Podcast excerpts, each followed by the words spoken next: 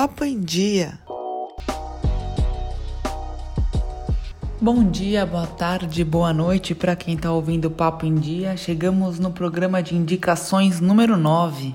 E para começar, não vou ficar enrolando, vamos direto ao que interessa. Como indicação da Netflix, que eu sempre começo por ela, tem uma explicação, né? Que a Netflix ela é uma das grandes queridinhas, né? Por isso que eu sempre começo com ela. Então vamos lá, vamos parar de falar e falar do que interessa. A primeira indicação é a quarta temporada de 3%, que vai ser a última temporada dessa, dessa série brasileira. É, e se você ainda não viu as três primeiras, eu vou contextualizar bem rápido. A série ela tem uma pegada meio de ficção, meio surreal assim. Eu confesso que eu achei a primeira temporada a melhor de todas até agora. E o que, que ela conta? Ela conta a história de umas pessoas que vivem numa cidade tem esperança de conseguir chegar no Mar Alto, que esse Mar Alto seria uma cidade do futuro, um lugar perfeito, como se fosse um paraíso, vai. Só que para chegar no Mar Alto, eles têm que passar por um, um intenso e insano processo seletivo, com provas assim de força, agilidade, raciocínio. E apenas 3% dos concorrentes conseguem chegar no Mar Alto. Por isso também o nome da série, obviamente. Só que mesmo a primeira temporada sendo a melhor, na minha opinião, das três que a gente já tinha, né? E aí quando você vê, você já tá todo envolvido na história. A outra indicação é Power. E o trailer já começa assim, o trailer do filme. Se houvesse uma pílula que pudesse lhe dar 5 minutos de puro poder, você a tomaria?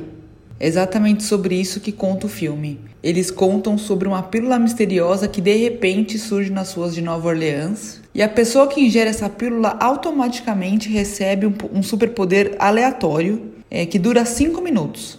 Parece pouco, né? Mas você imagina um monte de gente tomando essa pílula misteriosa e ficando com superpoderes aleatórios por 5 minutos ao mesmo tempo. Então você imagina que dá pra desestruturar e causar um pouco de reboliço na cidade, né? É uma, uma aposta da Netflix, que é meio um filme de super-herói, assim, nessa linha mais ou menos. Assim. Não é um filme de super-herói como aqueles da Marvel que a gente conhece, mas é uma tentativa de chegar nesse caminho da Netflix. E o elenco tem nomes como Rodrigo Santoro e Jamie Foxx. Para fechar a Netflix, eu deixo uma série que tem um quê de documentário, um pouco investigativo, assim, que é A Indústria da Cura.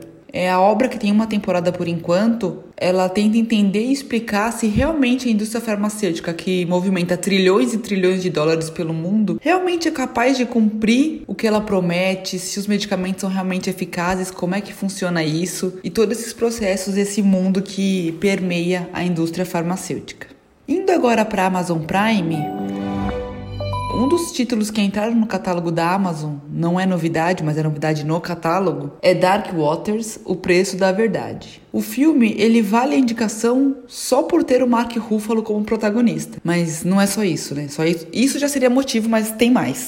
O filme é baseado em fatos reais e é uma coisa que eu gosto muito também. E conta a história de um advogado que sempre defendeu as grandes indústrias químicas. Mas tudo muda quando um grupo de fazendeiros é, conseguem chamar a atenção desse advogado para algumas consequências do que as atitudes dessas, dessas grandes indústrias químicas estavam trazendo para a sociedade: mortes, é, poluição e coisas do tipo. E aí que ele para e pensa: pera lá, até onde eu posso ir, né? E, e aí muda a chave totalmente dele dele e ele começa a lutar justamente pela verdade e não é, pelos interesses das grandes corporações. E o filme deixa uma reflexão assim que ainda é muito importante nos dias de hoje, né? Até onde vale pelo dinheiro, pela ganância? É, qual é o limite que isso ultrapassa os seus valores? É um bom nome para colocar na sua lista, viu? Se você ainda não viu.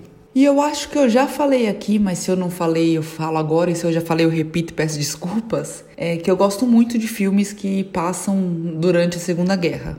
E é justamente nesse, nesse contexto aí que fica a minha última indicação cinematográfica desse episódio, que é Jojo Rabbit, que está disponível no Telecine Play e no Now da NET. É um filme novo que recebeu seis indicações no Oscar desse ano, entre elas melhor filme e melhor atriz coadjuvante para Scarlett Johansson, e o filme venceu o prêmio de melhor roteiro adaptado. É uma sátira que dividiu bastante opiniões entre os críticos, mas na minha humilde opinião, assim, não sou crítica de cinema, não sou super entendida, mas na minha humilde opinião, foi uma sátira que foi bem inteligente, assim, e deu certo, sobre esse fanatismo que, que os nazistas tinham, essa lavagem cerebral mesmo que o Hitler conseguia fazer é, nos alemães. Sem contar que eles trouxeram uma personificação muito irônica do Hitler, assim, que, que chega a ser muito debochado, muito engraçado, assim. Chega a ser até leve. É bizarro falar isso, né? Mas é uma coisa muito louca. Mas dentro dessa sátira, desse deboche todo, tem uma história, tem uma narrativa,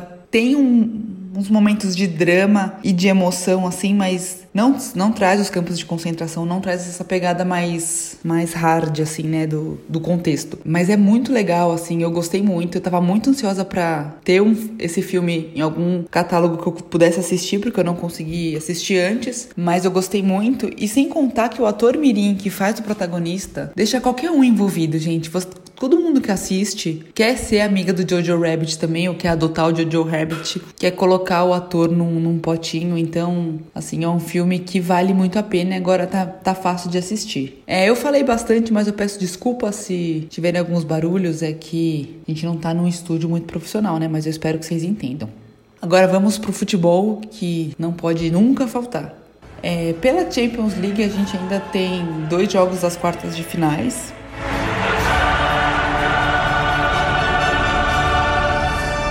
Hoje, sexta-feira, dia que o episódio está indo no ar, tem nada mais, nada menos que um joguinho simples, assim, de quem nunca ganhou nada com quem não ganha nada. Um tal de Barcelona contra a Bayern de Munique, assim, bobagem, jogo pequeno, que acontece hoje às quatro da tarde. E amanhã, também às quatro da tarde, tem Manchester City contra Lyon. Os dois jogos são com transmissão do esporte interativo no Facebook ou no canal da TNT. E se tudo der certo, a terceira rodada do Brasileirão também começa no sábado. E no sábado mesmo a gente tem três jogos que eu separei para vocês aqui, até porque a rodada tem 10 jogos, né? Não vou ficar falando dos 10 aqui, senão ninguém vai ouvir. É, no sábado, então, a gente tem o jogo que abre a rodada, que é Grêmio e Corinthians, às 7 da noite. Coritiba e Flamengo, às 7 e meia. E Palmeiras e Goiás, às 9 e meia da noite. Já no domingo, temos Vasco contra São Paulo às 4 horas. Alô, Roberto, se estiver nos ouvindo, dessa vez Raras as vezes a gente não vai estar do mesmo lado. Eu espero que o meu São Paulo vença o seu Vasco, mas depois a gente conversa sobre isso. Tem também Santos Atlético Paranaense às 7h45 do domingo. E ainda tem os outros jogos da rodada, tá, gente? Que eu não vou falar tudo aqui para não ficar muito